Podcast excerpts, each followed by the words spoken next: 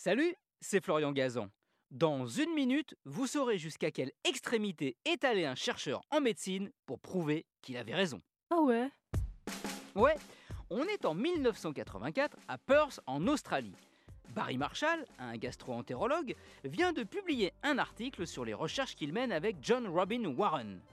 Ils y développent la thèse que les ulcères de l'estomac sont provoqués par une bactérie baptisée Helicobacter, et que donc un simple antibiotique pourrait les soigner.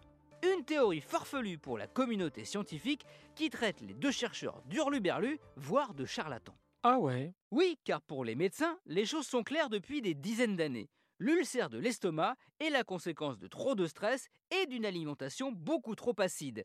Acidité qui, au passage, empêcherait une bactérie de survivre dans l'estomac, comme le prétendent les deux Australiens.